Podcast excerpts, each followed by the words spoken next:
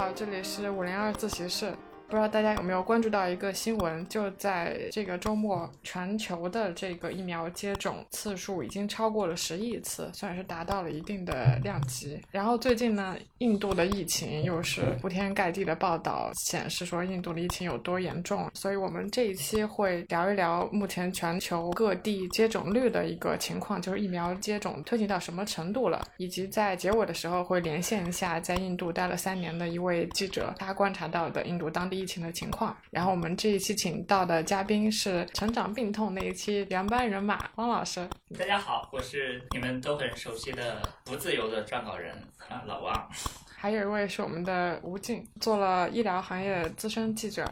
跟最近刚刚转行。对，大家好，我是吴静，这是我第二次来翠翠的播客，然后这次正好我刚刚离职，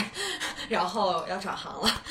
但是还会比较多关注在医疗行业。对对对对对。呃，然后我看的全世界不同国家疫苗接种率的数据呢，是来自这个 Our World in Data，它这个非盈利的组织研究小组是 base 在牛津大学的。他们的这个统计来看，可能没有所有人都想不到，疫苗接种的普及程度最高的是直布罗陀。对，它不是一个国家，但是在全世界这个地区统计的时候是一个单独的地区。嗯嗯，它这块地方呢，其实是位于地中海和大西洋连接的地方，但是它的主权的权属就是从目前的情况来看，它是英国的海外领地，也就是说它的主权和治理权其实是在英国手里。但是它的土地其实是和西班牙的这个土地是连在一起的，所以说西班牙一直以来都想把这块地方收回去。嗯，但是它的地形呢是一个半岛，然后在一个巨大的岩石上，西班牙人不管在海上还是在陆地上都很难进攻。历史上也曾经有过多次企图，但是都失败了。是个要塞，对，所以它现在的疫苗接种也就已经完成接种了疫苗的人数占总人口的超过百百分之。九十四。我记得我们看到的是九十四点九，它是呃是英国采购的疫苗，然后在直布罗陀推进的这个接种。我记得它大部分用的是辉瑞是吧？对对，大部分是从一月初一月初从英国寄出了那个辉瑞。这个不会特别早，因为他们拿到这个使用许可证是在去年的年底到今年去年十一月份拿的许可，不可能早于这个时间。还有一些是那个 BioTech 是德国的那家公司是吧？对。然后这个地区人口稀少，国土面积也小，所以它很快就能够得到迅速的接种，大概三万多人吧。对，它常住人口就三万四千多人。所以到现在，英国的一些媒体在大肆宣扬这个成绩。有这个媒体就说，现在这个地方的餐馆和酒吧都已经开放到凌晨两点，然后已经恢复到疫情前的水平了。当地甚至希望和英国建立旅行泡泡，缓解 热衷于地中海度假人的压力。因为可能英国人要度假，首先总算总算有个地方可以。去了。对，以前英国人最爱去的其实就是地中海半岛嘛。然后在西班牙葡萄牙去不了的情况下，去直布罗陀也不错的，因为毕竟是同一个区域。我们如果来看的话，它非常有意思。第一呢，它的面积非常小，人口也比较少，比较容易达到很高的接种率。嗯。第二呢，因为直布罗陀它本身呢是被西班牙的领土包围，就是英国和西班牙对它的主权一直是有争议的。西班牙是希望把它收回，但是从七八十年代以后呢，这个本来已经很复杂的政治局面里面又多了一个更复杂的因素。就是直布罗陀人的自我意识苏醒了，所以说他们最新提出的要求就是关于这个主权谈判的时候，直布罗陀人不愿意作为英国人的一部分，也不愿意作为西班牙的一部分，我要作为独立的一方来参加这个谈判。哦，英国把直布罗陀的这个疫苗接种率，就是在它资源可以许可的范围内，然后在它能力允许的范围内做得很高。嗯，除了给全世界看。我的抗议就是有这么一个标杆，或者是说有这么一个品牌，有这样一个典型之外，还有一点就是去争取直布罗陀的人性。嗯，直布罗陀很复杂的，它这个地方有英国皇家海军的基地，然后它的居民呢，很多在宗教上却跟英国本土的居民不同，它的绝大多数居民是信仰天主教，就是并不信仰英国国教。他们还有将近一万的人口是西班牙的通勤者，对，就是每天到这儿来上班，因为它经济相对来说，相对周围的一块地方会发达一点。它有港口，然后有旅游业，然后有跟军事设施服务的一一大类工业。嗯嗯，对，我们来说一下下一个著名的疫苗接种率很高的国家，就是以色列。嗯嗯，它也是一个国土面积小、人口比较少的地区，所以接种起来比较方便。嗯当然有更多的原因导致它接种率很高。一个很厉害的点儿是十一去年十一月推出的那个辉瑞的疫苗，还有莫德纳的疫苗，他们啊，但以色列是去年十二月份就开始接种疫苗了。嗯对，以色列我还是比较熟悉。以色列为什么会有这么高的接种率？我觉得呢，也是一个非常特殊的现象。嗯第一呢，以色列大家知道它比较重视科科学技术，它是个科学很发达的国家。同时呢，它还有就是国家对这种社会的掌控能力和社会的自己的这种组织机制非常的强大。这有几个原因啊。第一呢，是因为以色列从就是四十年代立国以来，一直都处于长期的战争和就是应对恐怖袭击的这种紧急状态、特殊状态之下。嗯所以说，你可以把它看成是一个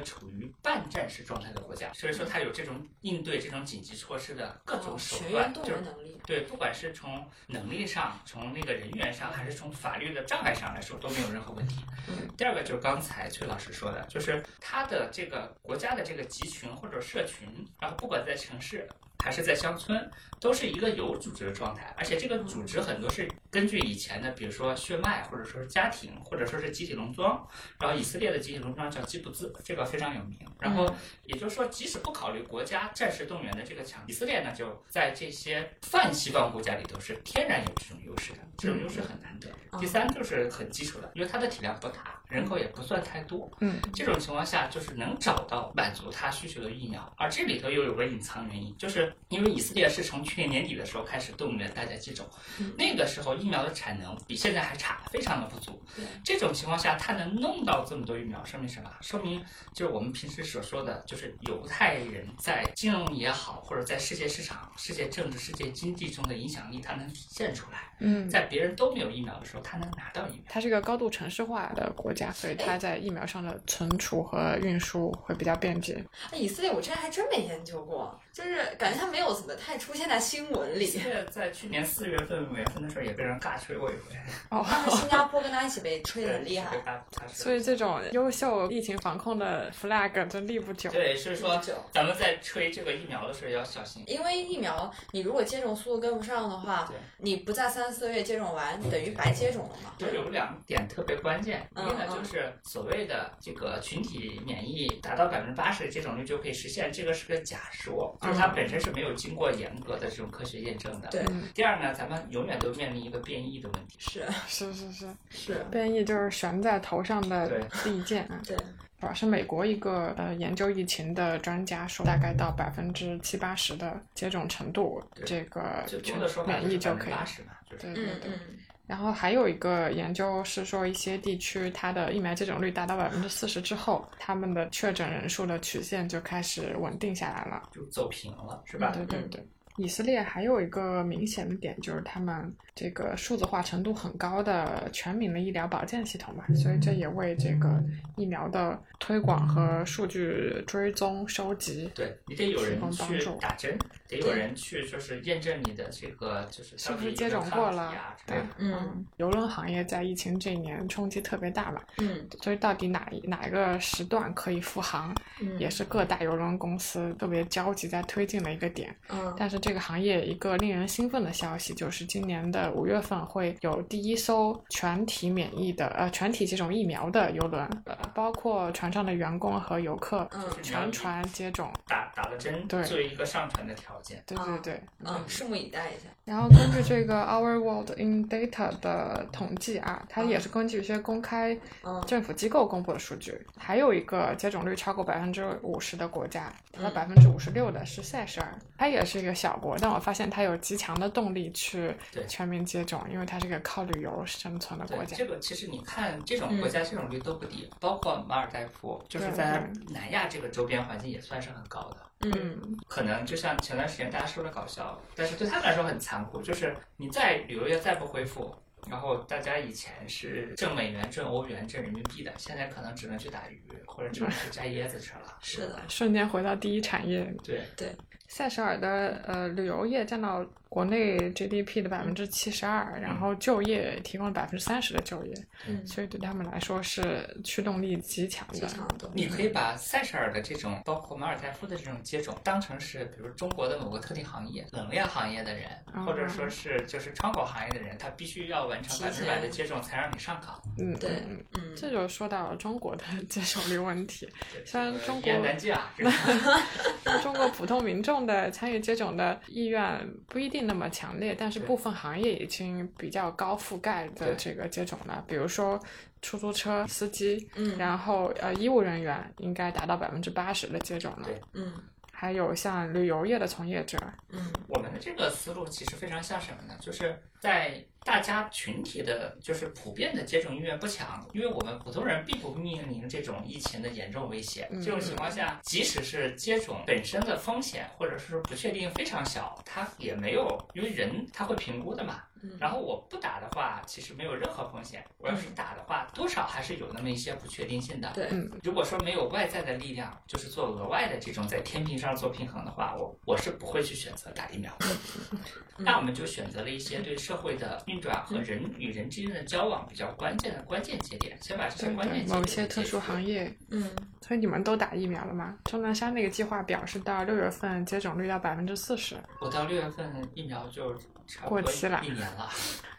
你哦，打的这么早了？对我去年七月份打的，哦，哦，七月份第一针，我八月上个月份第二针。是国药的那个，对国药维生素，因为我工作比较特殊，我是有这个就是去海外工作的这种需求的。嗯嗯然后虽然我没有去，只是说去年七月在还没有正式上市的时候，当时还是保密的嘛，然后就打了。然后我在这个过程中是不停的要去查抗体的。嗯，那吴静你打过吗？我我没有打，我是属于就是不必要行业的小小区动员的那种，基本上属于那种社区动员的普通民众，基本上接种率会比较低一点。因为我身边有很多朋友咨询我，其实我也没有能给出特别特别有效的意见，但是他们其实无论咨不咨询我，他们最后其实已经有了一个判断，对都不会打。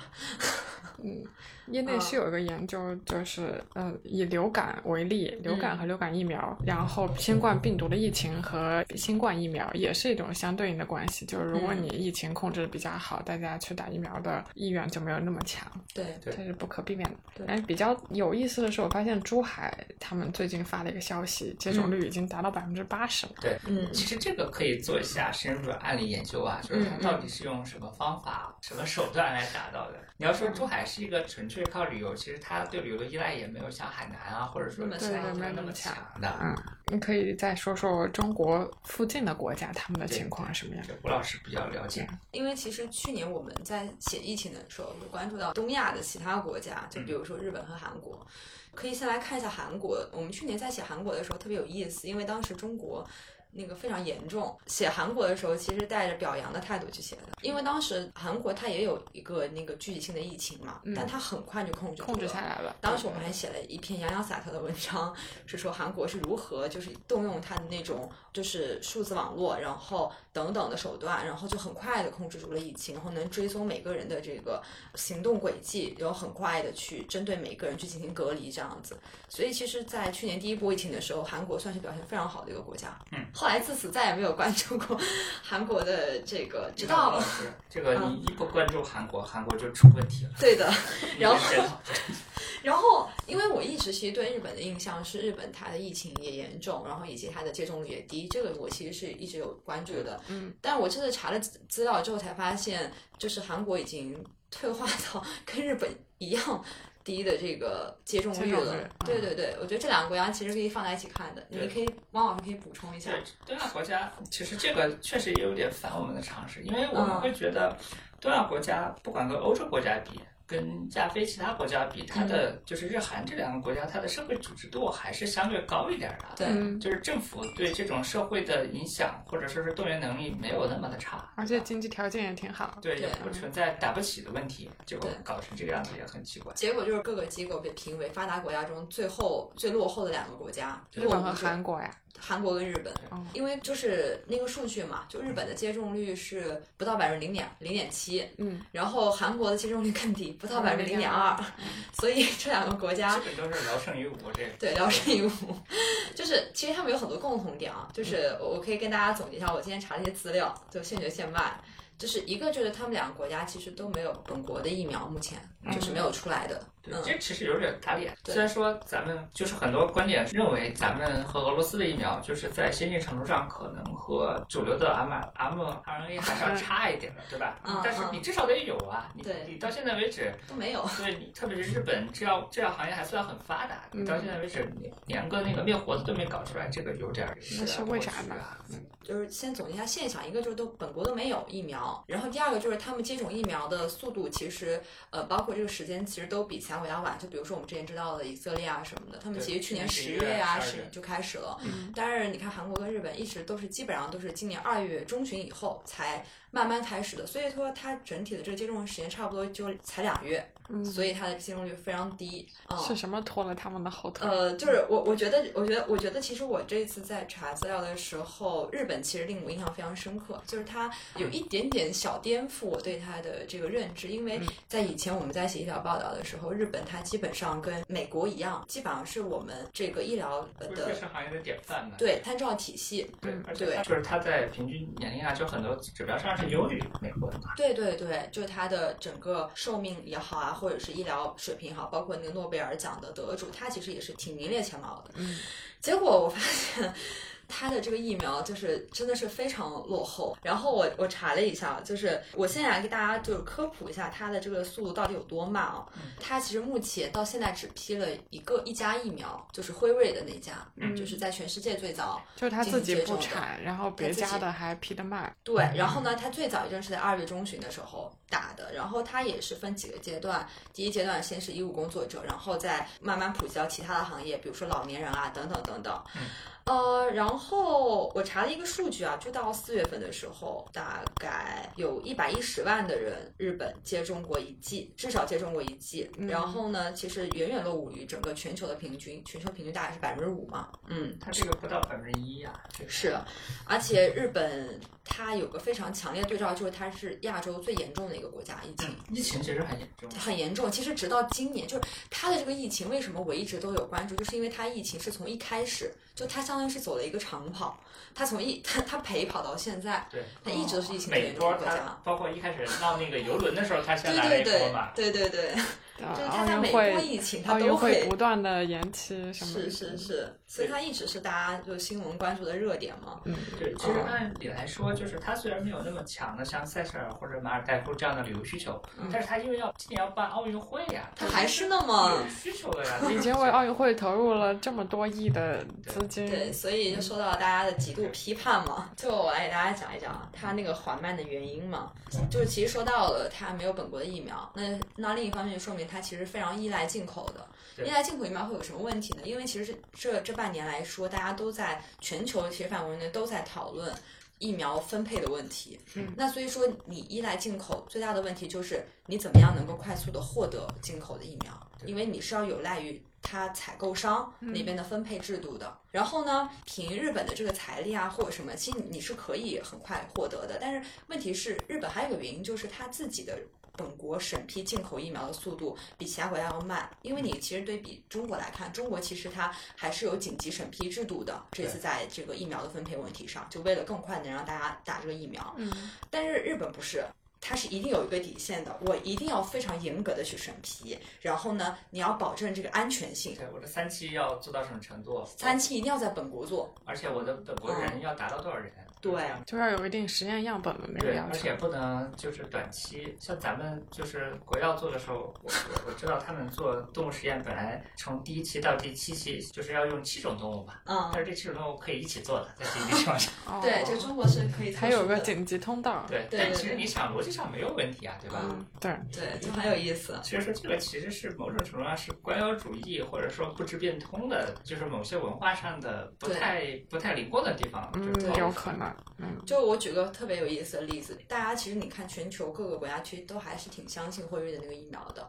很多国家都紧急使用了，但日本不是。日本因为辉瑞第三期疫苗，它招募的那些这个志愿者嘛，它只有百分之四，至百分之四是亚洲人。然后日本呢，它就确实比较官僚，就跟王老师讲的一样，它就一定要保证我亚洲的，尤其是日本的人，他能够参与。就是光亚洲人不行，还得要得要日本人才行。对，然后他最后就招了两百个人本土去做这个实验，然后慢慢慢慢做完做完了，才开始哦，我要开始用了。对，就是一声叹息。其实我对日本一直以来的感情还是蛮复杂的，因为我大学研究生我是研究中日关系的。哦。但是看到这个消息的时候，我第一感觉就是，哎，这就是匠人精神。匠对，就是慢慢慢慢，一步有条不紊，滴水不漏。然后，对，其实我其实这里要讲一个很有意思的事情。就是与西方国家不太一样的事情，我们下可能之后会讲到，比如说西方国家其实接种率低啊，包括之前前期做大量的这个工作，是因为它疫苗的恐慌，包括反疫苗运动，对大家其实经历了一个很长的市场教育，就去年那会儿，对吧？但是但日本其实不是，日本不是大家反对，它就是。对，他就得一步一步来。对对对，他是因为这里是我查到的资料，就他曾经在八十年，他是个疫苗就是制造非常先进的国家。然后呢，后来为什么呢？是因为它有各种各样的事故，那些事故主要集中在这个疫苗疫苗的不良反应，然后就导致了政府对待他的态度非常的谨慎。其实不是民众了，嗯嗯，对，他是政府的这个。就是特别的敏感，然后他就不愿意投入太大量的这个资金也好，什么也好，去给到这个。呃，公共卫生行业，你看日本的药药厂其实发展的非常好的药企非常好，但是那些药厂它是不愿意花钱去投入到像疫苗这一类生产企业当中的，他会觉得不划算，对对，容易背锅，而且安全性也不足，然后政府他也不愿意批，所以药厂他自己研发的动力都没有了。你看莫丹娜是个非常好的例子，他在疫情之前，他为什么能这疫情脱颖而出？他在疫情之前，他其实。一款疫苗都没生产出来，但美国大力支持，美国政府一下子就我要花多少亿，一下子我我就要购买你莫丹的疫苗。对，但是日本不是的，日本政府不愿意出钱买的，所以就导致他自己没有生产的动力啊，也没有钱，没有资金支持。按照匠人精神，你得有一百年生产疫苗的经验，我才会考虑你的产品。对对对，他们对安全性的要求真的非常高，所以日本它后来逐渐就被称为疫苗落后国，就打引号，对，有点矫枉过正。是的，是的，嗯，其实呢，呃，我又。查了一查，它其实日本呢，它跟韩国还不太一样。韩国好像是确实是没有人在研究疫苗，但是日本的是有人在做，是在做，但是真的速度太慢了。现在我查了一下它的那个研究进展嘛，排在最前面的一家日本本土的那个药企，它还在临床试验阶段。哦，它这是一个日本传统，在投降的第二天宣布原子弹搞出来了，这够什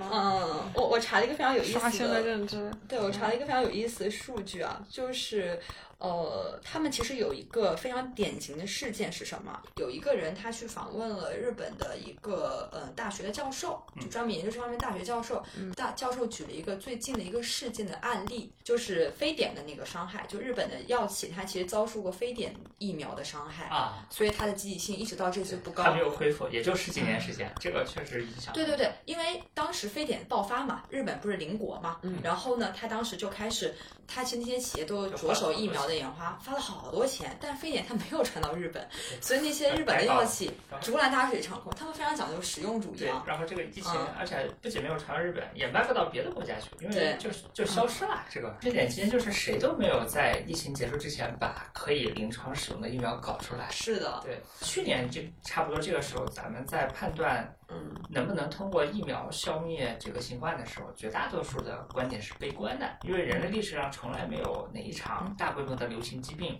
能够在一年或者两年之内把疫苗搞出来，嗯，至少都是十年为周期。是的，是的。对，就还有一个就是日本它。呃，本身的人口也少嘛，它的市场量小，你要是真的成成规模，你你才能有利润嘛，就或者说你能盈亏平衡至少，然后你必须得向外进口，但是进口的话，你其实竞争不过那些国外的那些疫苗厂商的，所以他就干脆就不做了。就是我觉得日本它，嗯，也不能叫聪明吧，就是他从一开始他就把自己的这个疫苗研发的这个权利让渡给了。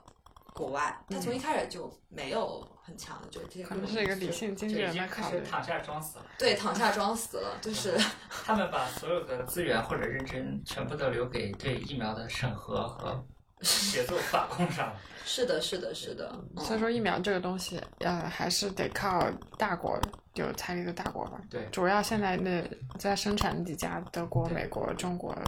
基本上俄罗斯也有。对，就是日本这个国家，咱咱也不算是讽刺啦，就是它有一点特别像二战的时候，就是急的时候太着急，珍珠港，然后缓的时候又太缓，打完了之后马上就应该把美国的油库和航母的那些维修船坞全炸掉，然后马上把太平洋。附近的周围的岛屿全拿下来，但是该急的时候不急，该缓的时候不缓，就是这么个特点。对，就是确实让我非常吃惊，因为其实呃各个国家在这个疫苗为了为了能获得这个疫苗分配上面，它其实很多国家的政府都出了很多的钱，嗯但是日本它就是我查的数据，它不仅企业自己动力不足，它政府动力更不足。我看它一个数据，就是它二零二零年七月份，它当时才慢慢悠悠的，就是通过公募的方式，然后总共发了大概快约八亿美元的补助金。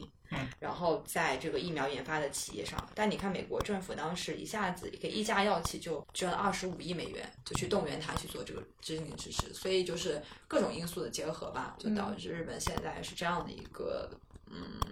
情况。对，嗯嗯。嗯，还有我们的呃邻国泰国，它的疫苗接种率好不到哪儿去，也是百分之零点二的样子。哦，那跟韩国差不多。对，其实它就是从恢复旅游的角度来说，它应该也有很强很强的动力而且是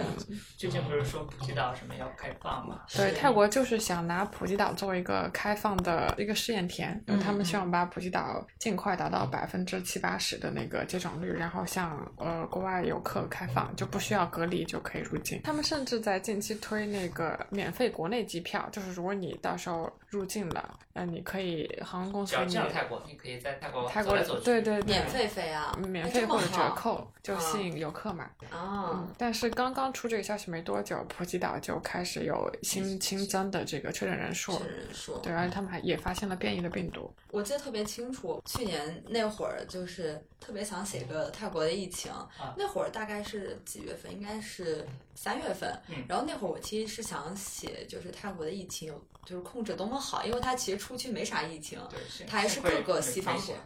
对，幸亏没写。我当时不是幸亏没写，是我查到资料之后嗯，它突然那个 就来了一波有了。就对，就开始越来越严重了。我本来是想说泰国如何控制住疫情的，结果 结果就打脸了。不过总体来说，就是东南亚国家在全球的这种大的区域里头，算是还可以的。是的，嗯第一波有原因啊，就是印度在经过第一第一轮变异之前，其实对高温环境下的传播，它是确实是会减弱。嗯，包括这个印度一开始不严重，今天就是恢复它本来面目，也跟这个有关系。是的，是的，嗯。像泰国和印度都是有一些聚集性的活动吧，泰国还有一些示威什么的。还有那个就是格斗赛、拳击赛，嗯就是他们他们特别热衷的一个前活动前几。天不还泼水节吗？嗯，嗯是的，泰国的过年，嗯对，就是讲到韩国啊，我觉得就是它有一个比较有意思的地方，就是它的接种率虽然低，但是我觉得韩国的政府它开始呃有意识的想要加大这个疫苗的接种率。着急了哈。对对对，然后它它不像日本真的是慢悠悠的，然后韩国它推出了很多的这种举措，然后呢，以及它还就是向美国请求，你能不能就是再多给我分配一些疫苗？对，但是也美国 驳回了，其实从政治上来说，因为韩嗯国在中美之间的这种押宝和日本的比例是不同的，嗯它永远都有一条后路，就是找我们要。其实韩国对，但是日本它现在因为是相当于是跟美国捆绑在一块儿，高度捆绑，充当在亚太地区围堵我们的急先锋。嗯这个时候，他投名状那头已经拉的那么狠了，嗯他不可能来找我们要的。嗯但是韩国是有这个可能性的。嗯，对他接下来有可能会 转向中国，对，但这里拭目以待就嗯。就不确定因素就是，嗯。呃，老文的任期剩下来的时间不多了，是的。可能给他就是做这种转换的空间不是特别大。嗯嗯，对，还有一个就是呃，还有一个就是他推出了非常有意思那个新规，就从四月份刚推的，嗯。就是他为了提高接种率，我觉得其实其他国家也可以效仿一下，就是带呃？就接种疫苗后休假，这个其实跟北京很多小区其实也也有现在也有吗？呃，它不是休假，就是你肯定要给他点好处，比如嗯，发个什么米面油，发点鸡蛋，这哦个对某个对对对年龄层次的这个受众还是有用的。对，将疫苗休假制度化，就是还是挺有吸引力的。嗯嗯，嗯，休假其实很实在呀、对啊，休假太好了。但最多不超过两天啊，啊，两天，这都不超小气了，这。对，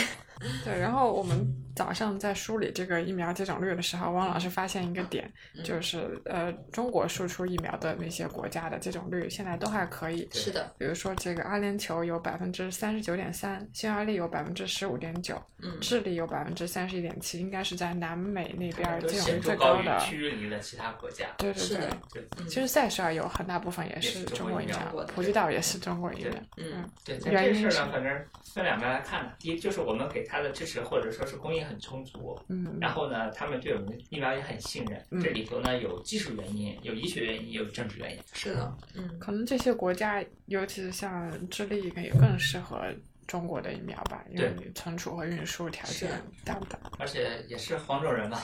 哦，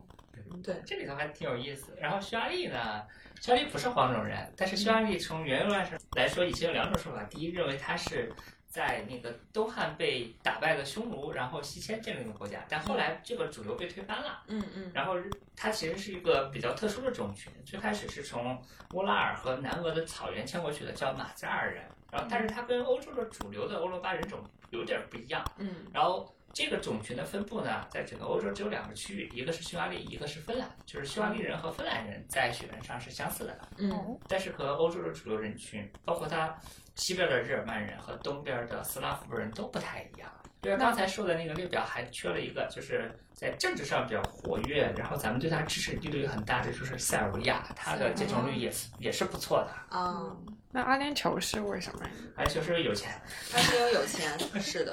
前段时间不是还有消息，就是说英国最开始还没有推疫苗之前，咱们在阿联酋有供应啦，就是英国的有钱人花多少钱去阿联酋种中国疫苗嘛？哦，嗯美国的疫苗接种率也还可以，有百分之二十七多呢。是，但是邻国加拿大就小了，小很多，嗯嗯，就百分之二点七。这个我我得说一下，就是呃，美国的这个其实提示了我们应该重视一个问题，就是一开始在去年的大多数时间，我们对在特朗普统治的后期，在把这个疫苗接种已经提上议事日程之后，嗯就是那个时候开发工作基本上已经完成了嘛，就是实验和推广问题。嗯但当时主流是认为，至少国内媒体，不管是官媒和主要的这种自媒体，都认为美国的疫苗接种速度不可能很快。对，当时是这么几个原因：第一呢，它社会相对来说自由化程度比较高，比较松散；嗯第二呢，认为它受制于各种因素，对就是国内的反疫苗运动和反智主义倾向，美国是非常严重的，这是第一。第二呢，它的基层的这种抓手或者说是这种组织力也比较弱。当时喜欢举例子，就是美国想把一个城市的人聚集起来，因为他没有户口制度，想做个核酸都不容易。你说就就是让大家打疫苗，这得多难啊！第三呢，是美国还受到很多因素的影响，比如说这个黑名贵，比如说那个美国的大选，就是这些对社会秩序有冲击的事件，包括今年的这个亚裔的这个抗争运动吧，它都会对这个正常的疫苗接种和分发的秩序造成影响。但是我们看到，就是它的这种速度比我们最开始的预料，很多人预料要快很多。嗯，这在一定程程度上确实说明了美国这个社会的弹性或者韧性，可能它没有像我们很多人在乐观的时候觉得的那么一盘散沙。是，而且尤其是考虑到美国之前还是反疫苗运动的源起源地，对，嗯。现在它是主要的西方发达国家里头，相对来说，因为它是大国，嗯然后它还国土辽阔，而且人和人之间住的还很分散。嗯。然后它的城市化水平虽然高，但是在中西部地区可能就是一个村子或者是一个集镇几千人，然后住的面积散布在一两百平方公里的这么一个范围之内。其实它要分发或者要把大家组织起来打疫苗是很难的呀。嗯，在这种情况下，它还能达到这个接种率，其实很厉害的。对，这也这也让我非常惊讶，就是我刚刚讲到的，一个是日本，对让我觉得有一种反差，你觉得美国美国也是这样，我们应该印象中应该觉得日本的组织化程度会比美是的国高很多，是的结果完全倒过来。对，非常有意思的对比。对，我这还可以补充一下反疫苗运动这个这场，呃，讲那个反疫苗运动之之前，我其实想大概的用一点时间分享一下去年的那个美国的这个反疫苗运动，相当于是美国去年是有一次的，嗯是啥是啥情况呢？去年我当时关注疫情的时候，当时出现了一个逮捕比尔盖茨的一个事情，就是在去年四月份，很有意思吧？就是为什么要逮捕比尔盖茨呢？因为比尔盖茨他呃，大家知道他是个非常有钱的富豪，但是其实他也是在呃十几年来在国际上非常支持疫苗的哦，一个富豪，然后呢，他搞了比如说盖茨基金会以及其他的各种那种联盟，然后来支持对于这个贫困国家等等国家的这个疫苗的这个分发。嗯，当然，当然不是新冠疫苗，是其他的一些疫苗，各种疫苗。对，它对中国的一些疫苗也是非常有帮助的。像比如说中国的脊髓灰质炎的那个疫苗，嗯，然后它就完全帮助大家消灭了。然后特别有意思是什么情况呢？去年为什么就是做出这么大贡献的人，为什么会被美国的大部分人在网上就是进行这个 Twitter 上嗯进行那个铺天盖盖地式的谩骂呢？是因为这确实跟美国的国情是有关系的，因为就是特朗普吧，他其实从疫情一初期一直到四月份，他其实一直都在都在反对 WHO，因为他一直在指责 WHO 有有一点点偏袒中国，嗯以及它的这个反应速度变慢了。嗯所以其实你知道吗？其实 WHO 它其实呃一直它背后最大的支持者其实是美国的。就每年就是给他出资最多的其实是美国，嗯然后当时那个特朗普他就直接在四月三十十三号的时候就下令我要暂停对，就是美国要暂停对 WHO 的这个资助。这其实就意味着，就是说不想再参与这个、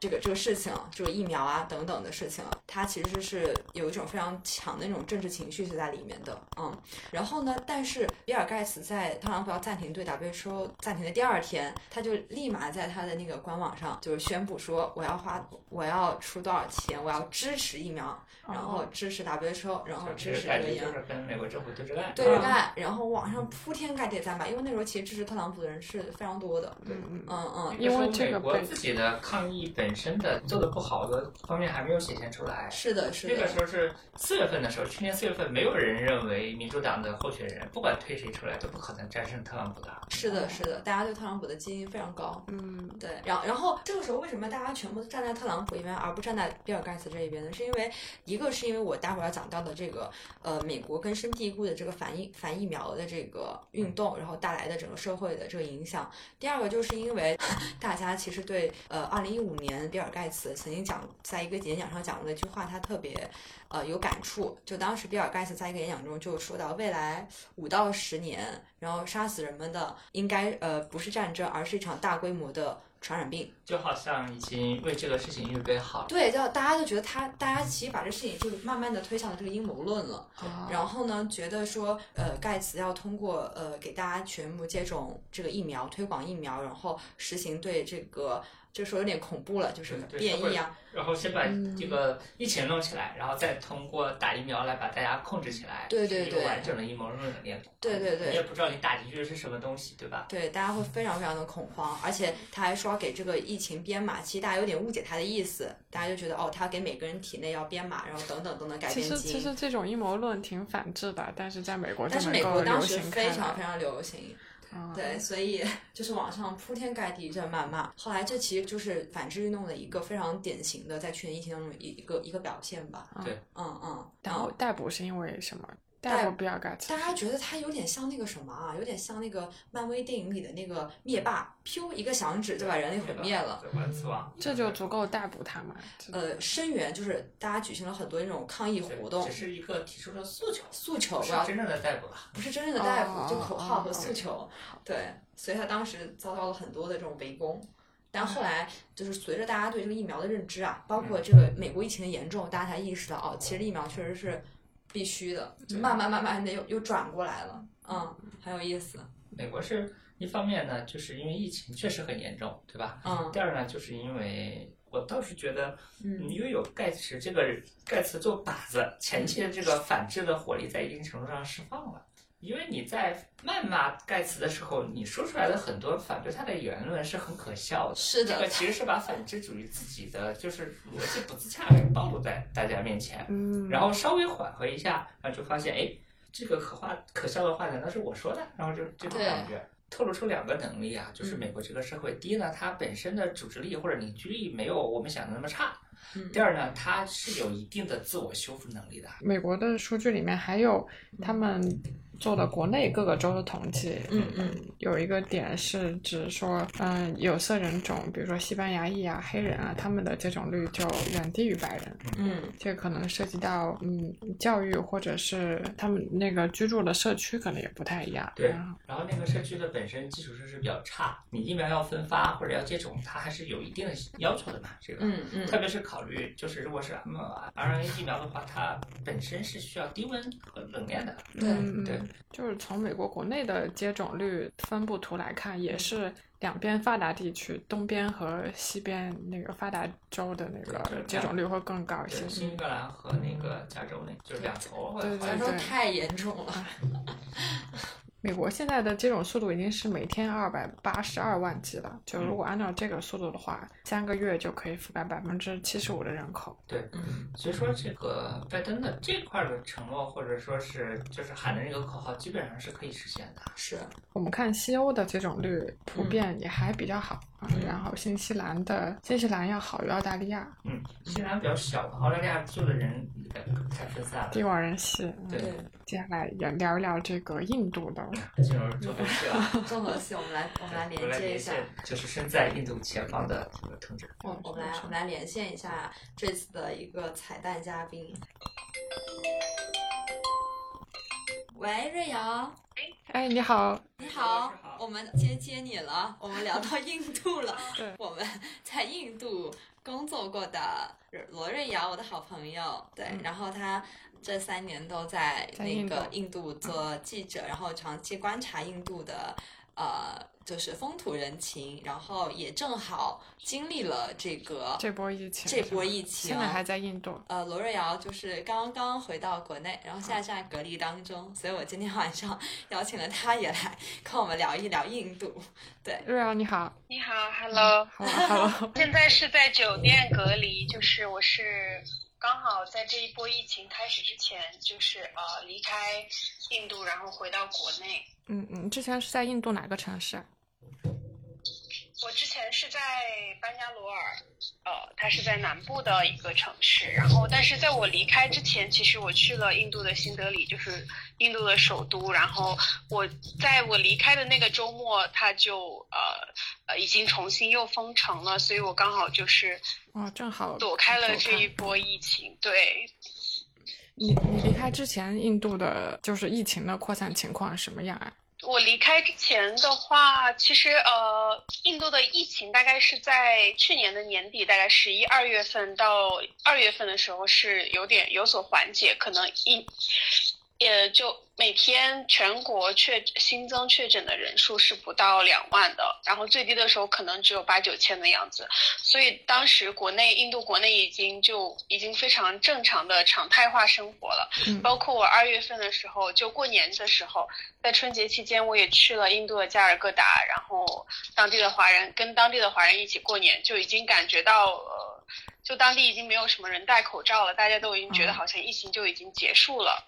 然后可能是在三月份的时候又呃重新就可能疫情又有一些严重的迹象，就是三月份的时候，尤其是先是从孟买在的呃马邦开始，然后所以我在我当时在班加罗尔的时候，从孟买来的人就已经需要提供那个核酸检测的阴性证明了，所以其实我三月份的时候就已经打算回国，我当时考虑。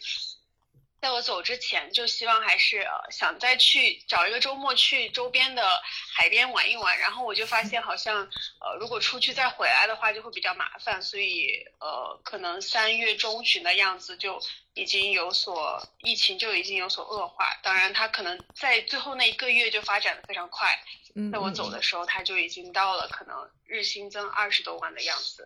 对，它是骤然的一个升高。然后我看报道说是三月中下旬的时候，印度的一些传统节日吧，像那个撒红节，就有有一系列聚集性的活动，对吧？嗯，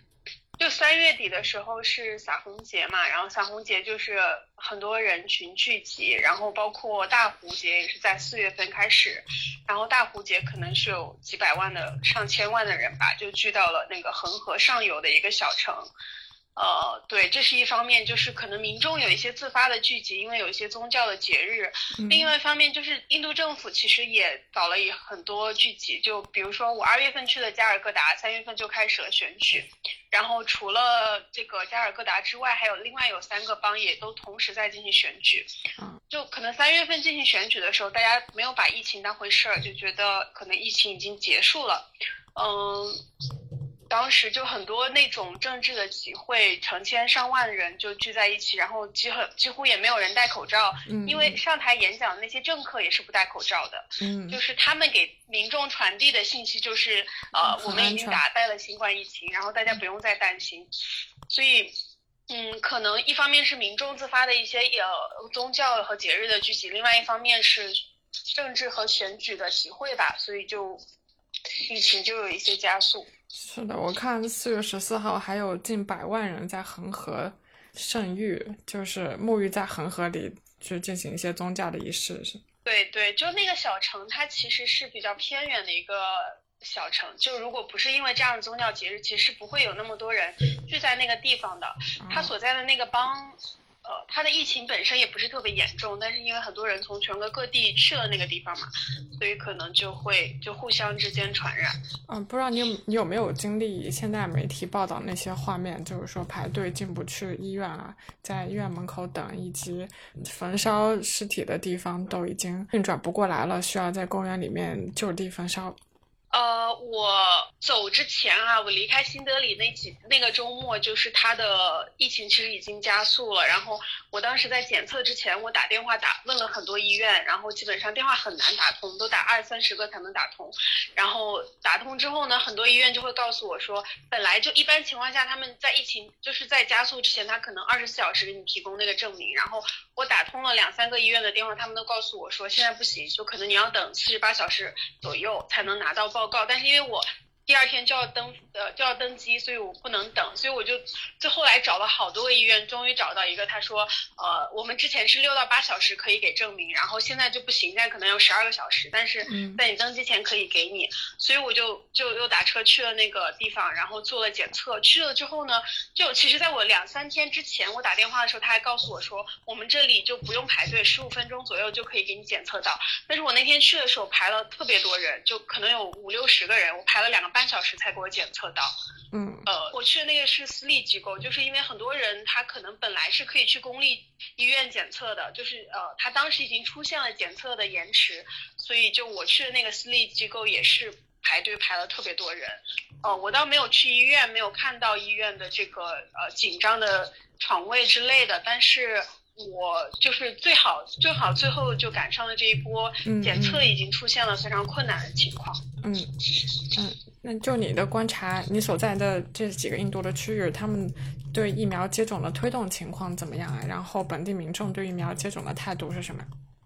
我感觉，呃，印度，因为他现在其实只只到了第二阶段，他第一，他从一月份开始，第一阶段先是给一线的那些工作人员，比如说警察呀、医护人员去接种，然后第二阶段是呃四十五岁以上或者有合并症的这些就中老年人吧，所以他的那个现在目前开放的这个范围还是比较小的，它从五月份开始才对十八岁以上的所有成年人开放，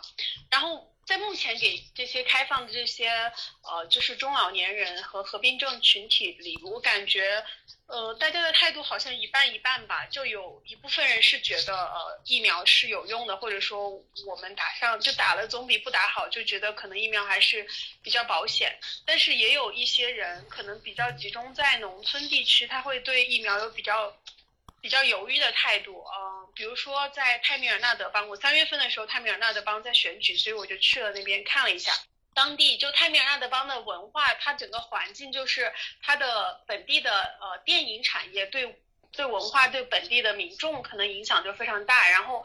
呃，四月初的时候有一个很呃泰在泰米尔电影里面很有名的演员，就因为打了一针新冠疫苗之后。突发心脏病死亡了。虽然说到现在也没有调查出说这个是不是跟疫苗有直接的关系，但是比如说像我在我知道的，就很多泰米尔的农村地区的村民就就对这个事情就他们就有非常大的恐惧，就觉得你看这么这么年呃年轻呃健康有名的人就打了疫苗之后都出现了反应，然后就去世了。然后他们就不是特别想去打这个疫苗，可能就这种类似的就新闻事件的发生吧。这部分在还犹豫还在犹豫的民众就会更加的不愿意去打疫苗。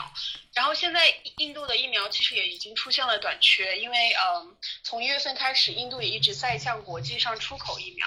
包括它其实，在。在三月底才叫停了出口。他在叫停出口之前，他本国民众打的技技术跟他出口的技术基本上是一样的，就是它有很大一部分都是用去出口，但差不多百分之五十送去出口，所以本国的普及率还是比较低的。然后他现在五月份开始向十八岁以上所有的成年人都放开之后呢，他这个疫苗到底能不能跟上，可能还是个问题，因为现在有很多地方已经出现了短缺。像我有朋友，他就呃。打了第一针之后，第二针就就没有办法，就本来可能是四周就应该去打第二针，结果医院告诉他说我们现在没有存货，就你要再等一等，呃，才可以来打。所以他可能他开放给所有的成年人的意思可能是说，因为之前可比如说。一盒疫苗它是有四剂嘛，然后有一些地方它是没有连续的，就没有人在排队，可能只来了两个人。你把这一盒疫苗打开之后呢，另外两剂就要在两个小时之内用掉。然后没有人来的话，比如说出现了一些情况，就我是个年轻人，我是个三十岁左右的年轻人，然后我刚好到医院。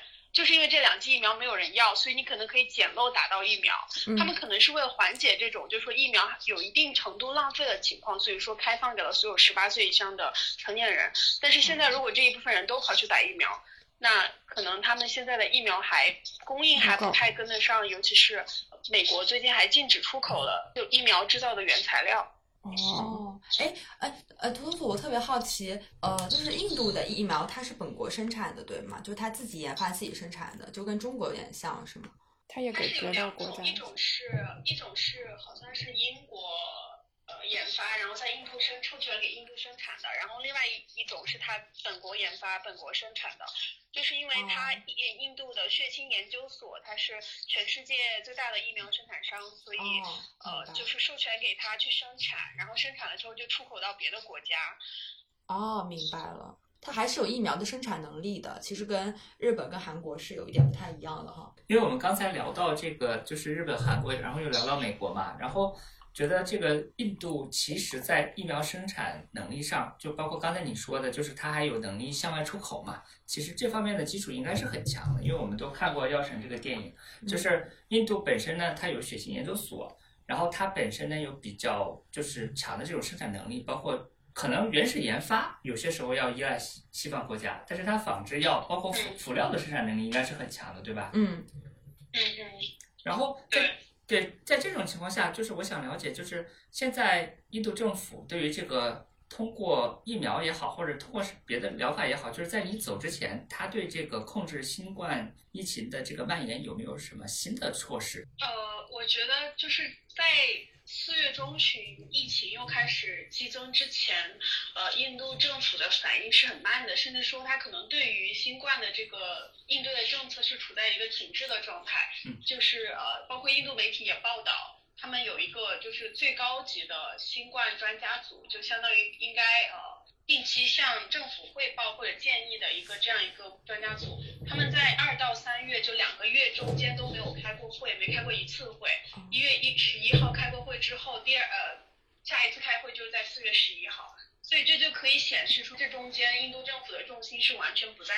呃新冠的疫情控制上，因为他们有别的可能，比如说选举之类的其他的大事情，对。所以等于说，这中间在疫情缓解之后，整个政府他们单一的把宝压在了疫苗这个疫苗的普及上，因为他们觉得我们的疫情已经放缓了，所以说只要我们逐渐给民众接种疫苗，那之后就不会有什么大的问题。但是很不幸的就是说，在他们的接种疫苗接种现在覆盖了还不到百分之二，就是接完全完整接种接种两针的民众数量还不到百分之二的时候，然后疫情就已经重新的卷土重来，所以这个就给他们可能造成了一个印整个印度就比较措手不及吧，所以才出现了这种类似武汉初期的这种医疗挤兑的情况。对对对，罗老师，我我理解你说的，其实就是他开始的这个印度政府的应对策略，就是他觉得现在疫情的传播已经趋缓了，所以说他是希望通过这种疫苗的接种，然后给民众，就是给那些健康人来，就是建构一道这种。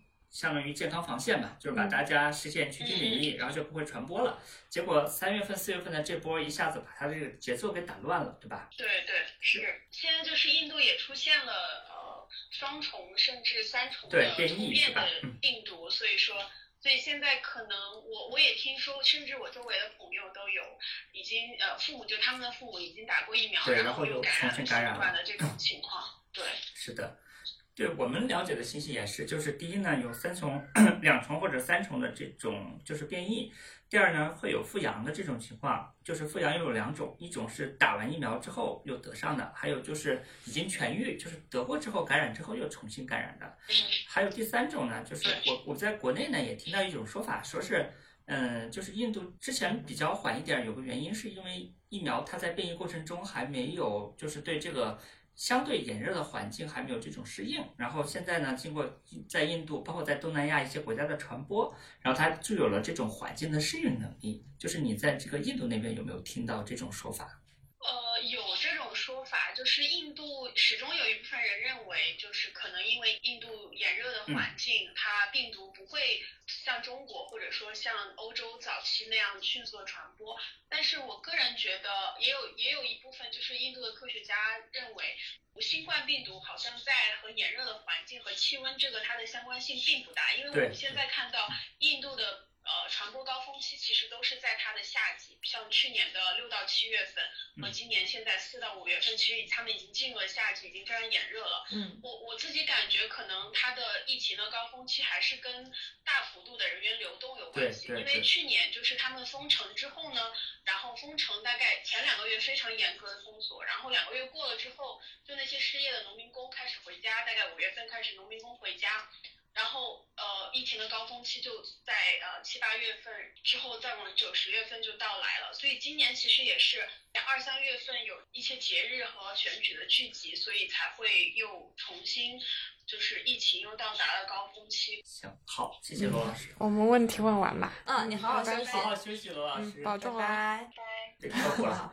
太靠谱了。所以说，经过我们对呃上述多个国家的梳理和讨论，我们发现疫苗接种率相关的一些因素。嗯，一方面呢，疫苗接种率高的国家，它可能是呃人口也比较少，或者面积也不大，然后有足够的经济支撑，它能够购买或者生产疫苗。对。再就是它有这个足够的动力，需要开放对外的经济。嗯。还有一个很重要的因素，很很难被具象的，就是它的社会心理层面，可能他有没有经历过这个疫苗的重击，或者离这个重创距离短不短？他有没有去接种的意愿？对然后有意愿之后，还有没有这种社会组织起来去完成接种这个工作的能力？是的，是的，社会组织力，嗯。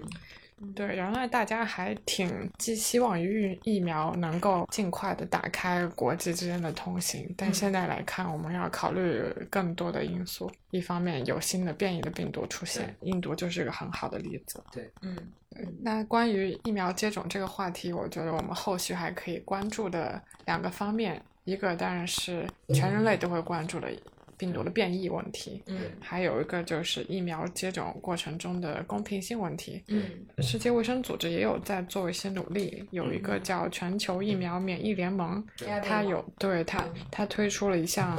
名为 COVAX 的疫苗推广计划，对，就是想确保全球各国能够以相对公平的方式和价格获得这个新冠的疫苗。嗯嗯。首先我说一下我的基本观点啊，就是我对这个事情的基本立场是持悲观态度的，因为灾难、死亡永远都不会让。有句话说是死总是加剧那种贫富。有句话说是死亡面前人人平等，这句话对了一半。死亡面前是人人平等，但是死亡的威胁面前，就跟崔老师说的一样，他会。加剧人的不平等。嗯，像之前很有名的一个美国社会学的统计，就是当海啸发生的时候，是贫困人口伤亡的人数更大，因为他们很少从幼儿开始学习游泳。对游泳的技能是缺乏的。还有一个更好的例子，当一个穷人和一个富人都在伦敦街头上行走的时候，他们的区别可能是一个穿的好点儿，吃的好点儿，一个可能吃的差点儿，穿的差点儿。嗯当这个穷人和这个富人都处于泰坦尼克号上的时候，结果可能就是一个人淹死了，一个人坐救生艇走了。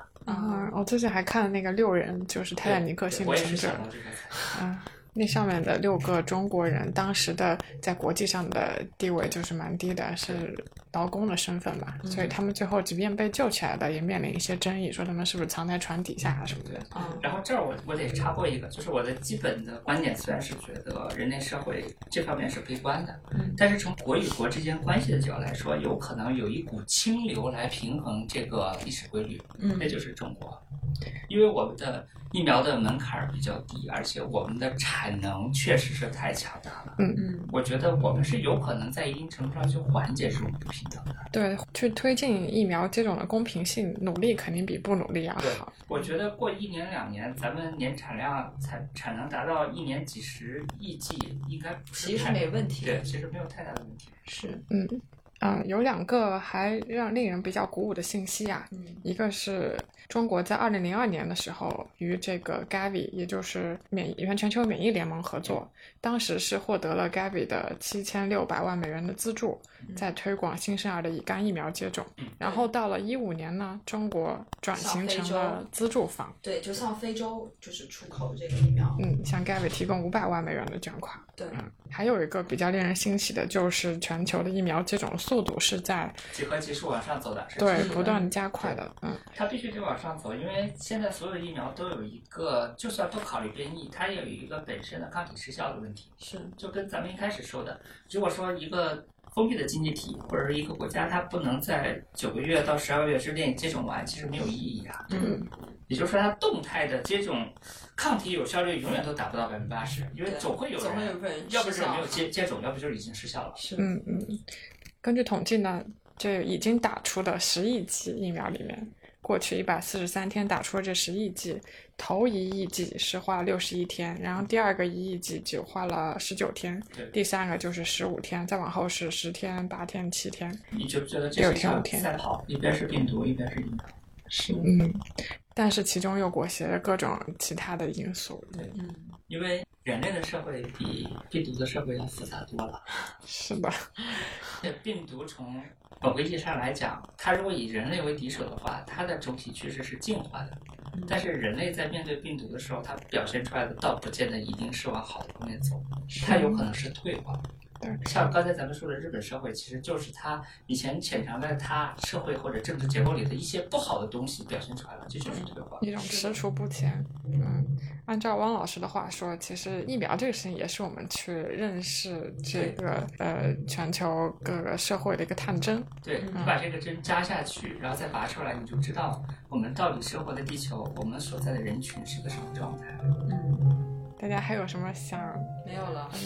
因为刚才那句就是崔老师那句话已经非常适合做结束语了。对，但是我还是想画蛇添足再说一句，就是我们今天能够坐在这儿，相对比较坦然，在不受疫情威胁的情况下去讨论接种率，就是如何去应对这个病毒的问题，嗯还是得感谢，就是从去年疫情开始，就是在这个过程中，为我们这个社会和国家的安全，包括这个世世界的安全，去奉献、去牺牲、去努力的人，去奉献了自己的青春，奉献了自己的生命。就就是因为有他们，我们才能在这儿相对比较安心的来讨论这个话题。嗯，是，感谢所有为疫情奉献了自己的人。谢谢大家。